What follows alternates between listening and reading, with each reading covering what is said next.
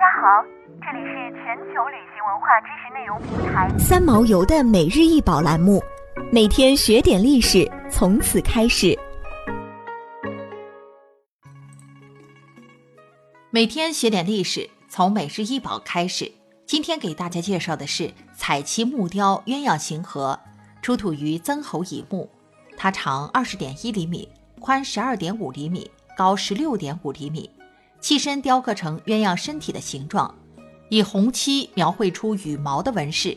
鸳鸯的颈下有一个圆柱形的隼，头部由此插入器身后，还可以自由旋转。鸳鸯的尾部平伸，翅膀上翘，双足做全卧状，十分生动。现收藏于湖北省博物馆。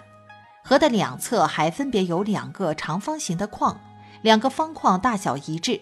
框内会有两幅精致的漆画，一面画着一个长着鸟头的乐师，背对着乐器在演奏；另一面的图画上有两个受刑人，一个在拿着鼓槌击打立鼓奏乐，另一个随着音乐翩翩起舞。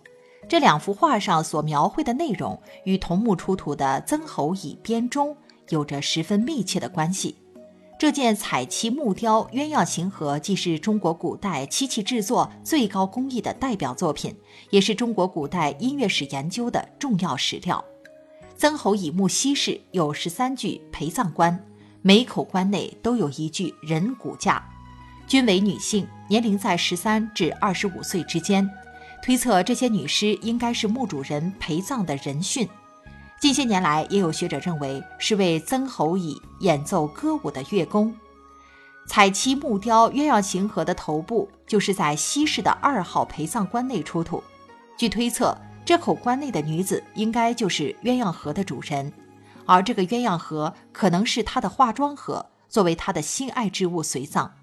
曾侯乙墓出土的编钟气势磅礴，共有六十五件，是我国目前为止最完整的编钟。通过瓷器上的漆画，考古学者推测了演奏编钟时，乐师背对编钟，面朝君王，展示优雅舞步的同时，用长木棍准确敲击编钟的不同部位，以此奏出变幻跃动的优美乐章，为君王带来非一般的视听盛宴。想要鉴赏国宝高清大图，欢迎下载三毛游 App，更多宝贝等着您。